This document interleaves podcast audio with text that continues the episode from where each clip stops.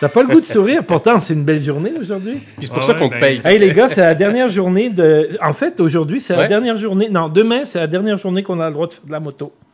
Ah ouais, mais je pense que déjà, comme la rue est de pleine glace, on est déjà techniquement rendu là, non? Oh oui, donc euh, ben, pneus d'hiver? j'ai pas installé mes pneus d'hiver, mais on va dire salut au monde. Salut tout le monde, venez Salut nous monde. rejoindre. Merci d'être là. Euh, nouvel épisode des Trois Pistons. Donc euh, euh, Hervé, Salut. Marc. Marc, celui que vous voyez jamais, est avec nous aujourd'hui. Euh, on parle, on parle moto, donc vous venez de l'entendre. C'est demain la dernière journée officielle qu'on peut faire de la moto au Québec. Bon, techniquement, peut-être parenthèse, il fait moins 7 et il a neigé déjà. Donc, euh, donc, donc c'est pas mal fini. Cependant, on va parler de ta marque, de ta marque préférée. qui, oui, qui, qui Euh, monte dans mon palmarès certainement à ou- chaque. Ouais, ouais. c'est ça. Et je parle pas de Triomphe, je parle bien de Yamaha. Ah, ça, c'est ma marque de rêve. OK. Et donc, euh, on, vous amène aujourd'hui un petit peu sur euh, les nouveautés de, de, de Yamaha et euh, ce qu'on espère voir au salon, puisqu'on espère essayer un jour à l'été de L'été 2022. prochain, ouais, 2022, tout à fait. Qu'est-ce qu'il va y avoir de nouveau en 2022 Ben, chez euh, Yamaha? La grande nouveauté chez Yamaha, c'est, et là je suis très excité, vous savez pourquoi, la XSR 900, complètement euh, relookée, nouveau moteur aussi, euh, donc vraiment ça c'est la, c'est la grosse nouvelle, en tout cas pour moi, pour Yamaha. Là. Est-ce que c'est euh, une moto qui pourrait te faire vaciller ça, vers le, le neuf? Ben, ben, jusqu'à date, en fait, mon, mon garage, mon top 3 a quand même varié beaucoup. Chaque fois que j'en essayé une, ah, j'ai trouvé euh, tout ça. C'est sûr que là, présentement, j'ai la XSR, j'ai le modèle euh, qui est 2016. Ça, c'est l'évolution de ce même modèle-là. Donc, je m'attends à retrouver les grands, les grands, les grands points de, que j'ai, que j'aime déjà sur la mienne. Est-ce que ça changerait? Faut, faut voir. Moi, je suis mitigé sur le look, à vrai dire. Et un des éléments, euh, un des éléments principaux, c'est qu'ils ont refait le look pour que ça soit un style rétro, mais rétro des années 80. Et je me suis posé la question, suis-je trop vieux pour trouver les années 80 cool? Parce que ma référence stylistique des années 80, c'est pas aussi cool dans ma tête que, par exemple, les années 60. Alors, ce qui était Café Racer, moi, je tripais, mais les années 80, grosses épaules, euh, Les le mollet, ouais, puis... euh, moins, moins. Moins Fait que je- mais pas, un, pas un look Michael Jackson, toi. Moins, ouais, moins.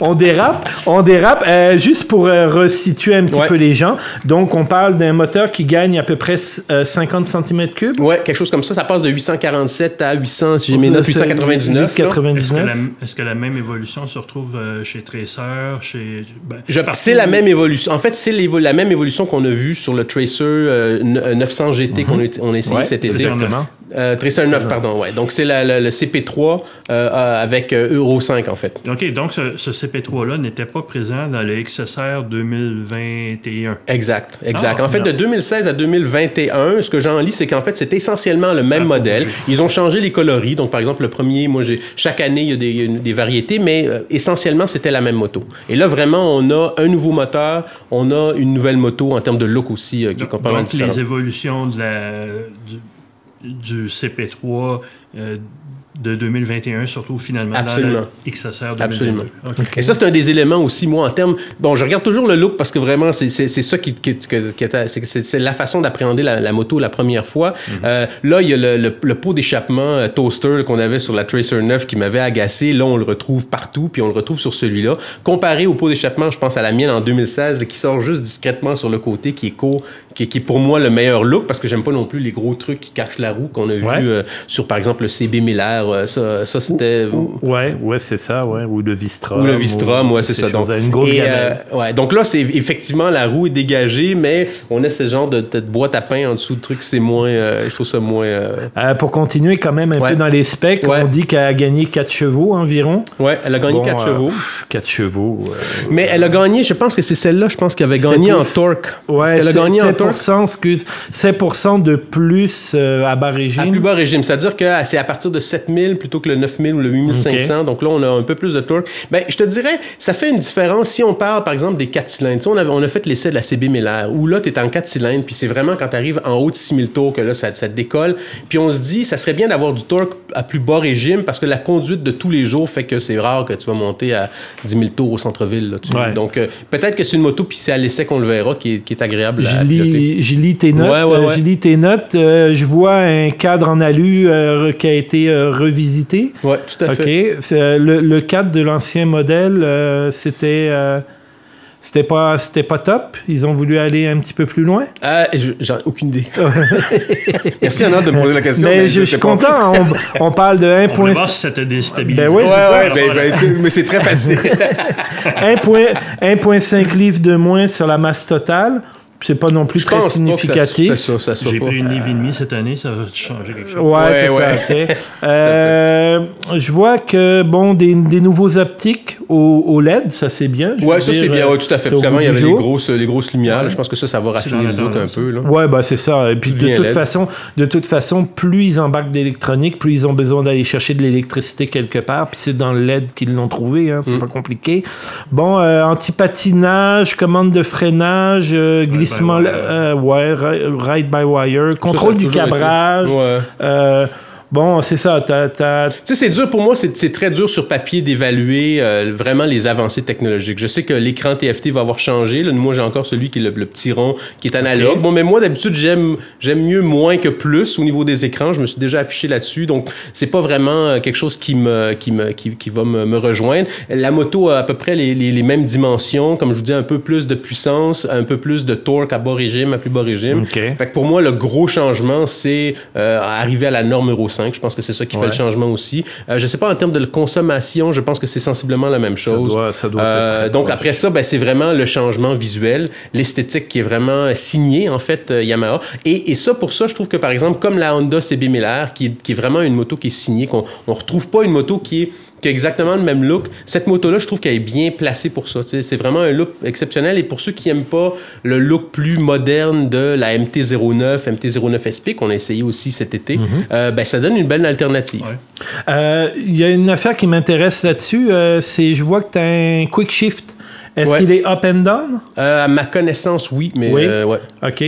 Ça, c'est, ça, c'est bien. Ça, c'est bien, ouais. Mais de plus en plus, écoute, toutes les motos de ce, de, de ce calibre-là viennent équiper maintenant de plus en plus avec ça. C'était vrai, ben, la CB1000R, c'est un petit peu plus haut quand même, là. Je sais que la mienne ne l'avait pas, mais euh, on l'avait sur euh, la Tracer, euh, la Tracer 9, on l'avait aussi. OK. Fait Ouais. que, on a hâte de, on a hâte d'essayer Ah, ça très, au très hâte printemps. d'essayer, absolument. Puis Ouais. j'espère qu'en vraie vie, tu sais, des fois, on regarde les photos puis on se dit, ah, Ben, il y a des éléments de look qui... euh, Quand on va la voir en vrai au salon ou, euh, ou en essai, on verra si on a un salon, mais au moins, à tout le moins en essai l'été prochain, ouais.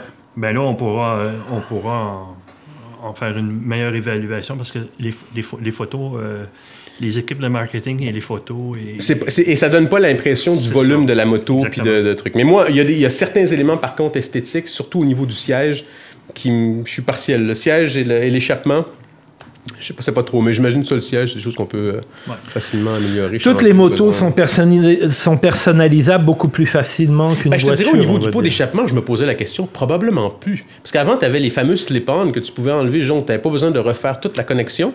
Euh, là, tu n'as pas de slip-on, tu n'as plus rien. Euh, Parce Ben- que ça te demanderait de- d'éliminer le catalyseur. il faut éliminer toute Ouais. la boîte en dessous, puis le... le- le- Ouais, ouais. donc, Ça, ça Effectivement. doit limiter certaines euh, motifs. Ouais, effectivement. Euh, je vous envoie sur euh, la nouvelle MT10. Wow. MT10, euh, t'as jamais eu la chance d'essayer Non, ça, c'est- toi? c'est- je l'ai pas essayé. Ça, c'est de la bombe en ST. je peux te le dire. Je peux te le dire que ça, là, c'est. Ouais. euh, euh, Ça mène Arnold à un essai, un essai Yamaha sur un FT10. ça risque de pas être. Non, non, non, je suis très, très, Oui, très oui. civilisé.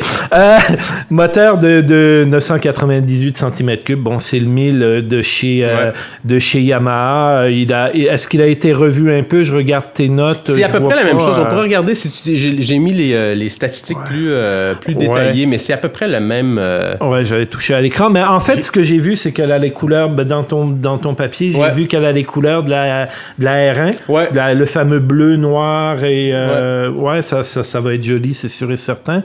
Mais à part ça, bon, à part ça, ça semble être plutôt des détails et une, une ESP. Je pense que c'est au niveau de la technologie comme telle que les changements sont faits, sont, qui sont pas nécessairement apparents. Il y a certains changements de style, surtout avec l'introduction de la SP. La question que moi je me suis posée, c'est la SP quand même, il y a un 3000 dollars de Oui, jeu entre, la- le modèle de base puis la SP. Et vraiment là-dessus, pour ça, tu as bon, la suspension All-ins, euh, mais en termes de, de, de, de spec de suspension, que ça soit All-in ou pas, c'est les mêmes specs. Là. Fait que tu vas peut-être avoir un, un- un gain, tu as les, les, les lignes de frein freins qui sont tressés aussi, donc euh, peut-être une, une réponse en termes des freins qui est peut-être mieux, mais de façon générale, euh, tu sais, tous les éléments de confort, régulateur de vitesse, euh, je sais pas si elle est poignée chauffante, mais c'était déjà sur la, le- sur la MT-10 parce que c'est quand même une moto haut de gamme là, dans, la dans, dans les, euh, les hyper euh, dénudés. Là. Euh, donc, euh, donc c'est ça. Ben, une moto vraiment à essayer. là. Ça a l'air d'une bête, Ouais. en tout cas, ça c'est sûr. si j'ai eu peur sur la CB 1000R, je pense que celle-là. est- C'est un monstre. ouais. C'est ça, ça, c'est ben, c'est juste du plaisir. Euh, donc ça, ça va être une nouveauté chez nous. Hein. Je veux toujours toucher Ouais. à l'écran. Hein. C'est, c'est, c'est débile. Ça va être une nouveauté, mais bon, à part les coloris, comme on disait, Ouais. euh, carénage euh, plus léger en trois parties avec un style un petit peu différent. Mais je veux dire, tu sais, ça c'est du gros marketing, c'est ça. Tu sais, on, on nous vend ce qu'on est capable de nous vendre. Au final, là, On change deux lignes de code dans la programmation et un peu, on- c'est une nouvelle, c'est une nouvelle machine, ouais, c'est ça. Donc, non, ben, c'est ça. C'est à voir au Salon de la Moto Absolument, 2022. OK? Euh, mais, mais tu, tout va bien, là. Toi, t'es heureux. tu m'as fait un beau topo. C'est le fun, mais je t'attends, mais je t'attends. T'as Ah, même ouais. pas idée comment. Ah ouais? FJR 1300 ES. Ouais. Ouais, t'allais dire de quoi? Oui, FJR 1300 JR 1300 ES, ouais. que- qu'on a ici encore, qu'on a la chance d'avoir encore ici. Oui, vrai, en définitivement. Europe, ouais, c'est en. Europe, c'est terminé. Parce que là-bas, ils l'ont plus. Ouais, ben, surtout parce que je pense qu'ils n'ont pas voulu la passer à la norme Euro 5. C'est probablement Ouais. le cas. Puis, euh, mais je trouve que à la lumière de, de, de notre road trip automnal, Oh! je pense Absolument. que c'est quand même une, une chance. là, Moi, j'ai adoré cette moto-là. Oui, j'ai adoré cette moto-là. Ouais, c'est sûr, mais après, tu sais, c'est sûr que c'est une moto qui commence à dater un petit peu. Bien sûr. Ouais. Et, et, et elle date pas juste par, par son look, parce que le look, fin de compte, il est encore. Il est en- touring, je pense que le look est encore en- Il est actuel. encore Il est actuel, actuel. il est encore. euh, mais, mais je veux dire, tu sais, c'est quand même une moto qui marque un petit peu son temps, sa génération. Euh, Mais ce qui me fait rigoler, c'est quand on a eu la FGA 1300 2021, ouais, on a comparé avec une 2009, je crois. ouais. Et il n'y avait pas. ah ouais, non. Ben, les- les photos. Ce Ouais. qu'ils nous proposent pour cette année, c'est essentiellement une, une- une édition 20e, une Bien 20e édition. Donc, en fait, c'est de la peinture. Hein. Ouais, ouais. J'ai regardé les specs en détail de 22, 2022 à 2021. On a, on a exactement, exactement la même moto. il nous apporte pas avec l'édition 20e anniversaire la boîte robotisée. euh, on n'a toujours pas le droit à ça, nous autres? Euh, sais-tu, j'ai pas, je me ra- pense pas. Je pense pas. Ah, il va falloir qu'on valide, qu'on valide euh, au moins au salon de la moto, puis euh, lors de notre essai. Mais, mais notre impression quand on en avait parlé, puisque c'est une moto qui ne se vend plus maintenant en Europe, c'est, elle est peut-être en fin de ligne, dans la Ouais, mesure où en là, est-ce qu'ils vont investir pour, euh, pour la Non, ramener mais, euh, mais tu sais, la boîte robotisée, ça faisait quand même quelques années qu'elle était en Europe. Il Ok. doit bien leur rester 3-4 dans leur carton, puis ils nous mettent ça sur la moto, puis on a la chance de l'essayer. On les appeler, on a Mais des bon. suggestions pour eux. non, mais tu sais, je dis ça, c'est parce que j'ai jamais vraiment compris euh, le fait qu'il y ait tant de différences. Après, c'est peut-être pour des normes anti-pollution, c'est peut-être pour des normes euh, de sécurité, des affaires Ouais. de même. Mais je comprends pas que euh, en- d- dans d'autres pays, des pays d'Asie, des pays d'Europe, ils aient des spécificités, des différentes. déclinaisons, c'est ça, sur des choses qui, fin de compte, euh, je pourrais comprendre sur un pot. À cause de catalyseur, les normes anti-pollution, tout. Mais une boîte de vitesse, on en a tous une. Que si on peut avoir la robotisée, alors peut-être que ça marcherait pas, que ça mettrait 1000 dollars de plus sur la moto, puis les gens l'achèteraient encore moins. Mais... Parce que c'est quand même une moto qui vient à peu oh. près à 20 000. Hein, qui vient à peu près à 20 000. Euh, j'ai, j'ai les ouais, 20, 20 000, 20 899. Ouais. Donc c'est quand même, euh, tu tu frôles une fois que tu as mis les taxes là-dessus, parce que nous on est, on choyés au Québec, on a deux, niveaux de taxes. euh, tu rajoutes un 15 Ouais, euh, mais en Europe aussi, hein, qu'ils vont d'une shot. Euh, la TVA, mais je non, en Europe, les prix affichés, c'est pas des TTC. Ah oui, ouais, ouais. Je veux dire, dans le- au niveau marketing. Là. Et euh, donc, tu sais, ouais. 15% quand même là-dessus, c'est fait que ça fait, ça fait une moto 23, 24, 25 000, Ah ouais. là, euh, facile. C'est sûr. équipée. Mais elle le vaut. Selon nous, Euh, elle le moi, vaut. euh, c'est une moto hyper confortable pour la grande route qui, m'a surpris par euh, son, son, euh, son, euh, la position sportive en fait. Moi, par rapport à mon XSR par exemple, elle est plus sportive d'allure. euh, Bon, mais vu que tu m'amènes sur le sport, il est où euh, le R7 dans ton topo? Ah ben j'ai. Ah, il est où? Il est où? Oh, Ben oui. pas de R7! Non, c'est vrai. C'est quoi, c'est quoi ces devoirs C'est que tu fait? de merde. On le fout à la porte. Non, Ça y est. je te Un fous travail de gougnafier. Un travail de gougnafier. ben oui, parce que euh, oui, on va avoir la Yamaha R7 euh, euh, au Canada. Elle est annoncée sur le site de Yamaha Mhm. Canada. Donc la Elle est R7 dans va être là. Elle est, dans, concessionnaires. elle est dans les concessionnaires. Elle est déjà rentrée si vous voulez la voir. Nous, on a hâte, très hâte d'aller la voir euh, au salon de la moto. La R7 remplace Euh, la R6. OK. OK, qui était la sportif mid-side de chez euh, de chez Yamaha. Euh, je vous je vous mentirai pas, moi ce que j'ai vu, c'est les essais qui ont été faits en Europe. Donc euh, c'était une moto qui semblait euh, euh, euh, être vraiment comment je pourrais dire au milieu de tout au milieu du spectre du sport, au milieu du spectre du confort, au milieu du... J'ai l'impression qu'ils ont fait un gros travail pour essayer de, de ramener le plus de monde vers, euh, le, le plus large de. Ils ne sont pas adressés aux Mhm. extrêmes comme on pourrait s'attendre d'une motosport. On a essayé plus d'aller chercher un consensus. Est-ce que, est-ce que, est-ce que ça la cla- qualifierait pour les petites plaques qu'on appelle chez nous ou ça va être des grosses plaques plaques sportives? Non, Ça va être des plaques normales? C'est pas Ah, une moto ok. cla- classée à risque. Ah non, pas encore. Non. Parce que faut faire attention, au Québec, on a, on a cette Ouais. spécificité-là, c'est que nos motos sont classées euh, selon certains critères, Ouais. la cylindrée, euh, la position des, des poignées, le pot d'échappement, euh, certains critères moteurs. Et ça Et- influence le et ça coût de influence le coût. Et pas juste moteur, hein, c'est parce qu'en fait, si tu regardes des fois des, des hyper dénudés, euh, des naked avec des gros cylindrés ne sont pas considérés comme des, euh, des motos euh, Non, tout à classées fait, c'est ça. sportives, alors que le même moteur en version sportive avec les clépantes tout d'un coup. euh, Exactement, oui. Les prix de plaques passent de 700 par année à 2000 dollars par année. Exactement. Et donc, comme c'est une clientèle jeune, j'imagine, qui achète ces motos-là sportives, euh, d'allonger 2000 dollars chaque année en plus Ouais. de, de se payer une nouvelle moto, c'est clair que ça devient, ça doit être problématique Ouais. en termes de Et ce qui se passe avec les plaques, ben malheureusement, c'est qu'une catégorisation de plaques peut changer pendant la vie de la moto. Ça veut dire que tu peux acheter ta moto aujourd'hui, elle va être plaquée ce que nous on appelle touring en bon québécois là, et au cours de la saison, elle devient super sport. Donc dès que tu vas la replaquer l'année suivante, ben tu te ramasses de passer de 700 à 2000 dollars. Une assez mauvaise surprise, surtout quand on roule quand même. Bon, euh, Ouais. une belle euh, une belle saison, six mois, c'est bon là. Oui. Euh, ça fait quand même cher Donc, payer. euh, euh, Ouais, c'est ça. Mais, mais bon, euh, pour la R7, euh, j'y souhaite une super belle vie parce qu'on a malheureusement plus assez de motosport à mon goût sur les routes. J'y souhaite d'être dans la flotte de presse de Yamaha. Ouais, ouais, ouais. Je nous Ça, c'est souhaite. sûr, ouais, je nous le souhaite. Mais, euh, mais de ce que j'ai vu, par exemple, c'est une super belle Ouais. machine. Les photos, euh, les images et, et, euh, que j'ai regardées, c'est vraiment. toute la une- gamme des R, c'est vraiment des très machine belles motos. Qui, là, qui mérite d'être. euh, à laquelle on devrait s'arrêter. Donc pour Yamaha, c'est un peu le tour grosso modo de ce qu'on voulait faire. Euh, on a hâte au salon de la moto 2022. Il est annoncé à Montréal. On vous euh, on vous y invite si vous êtes euh, du Québec et pas du Québec et que vous passez quelque part au mois de février. Euh, euh, au si vous Québec, le Québec ben, au mois de euh, février, ce qui est un peu. Et salon de moto ou pas, nous, euh, tous moteurs, on aura le salon. Ah, il y aura un salon. Peu importe comment il sera, il y aura un salon, ça c'est sûr et certain. Vous en, vous en avez déjà fait l'expérience euh, euh, précédemment et c'est sûr qu'il va y avoir un salon. Absolument. Fait c'était la discussion pour Yamaha. Sur ce, euh, comme d'habitude, on like, on s'abonne, on partage. Mais je veux, je veux, je veux, je veux commentaires, tout. Vous savez, on le répète à chaque vidéo, mais il y a une affaire qu'on vous a pas dit.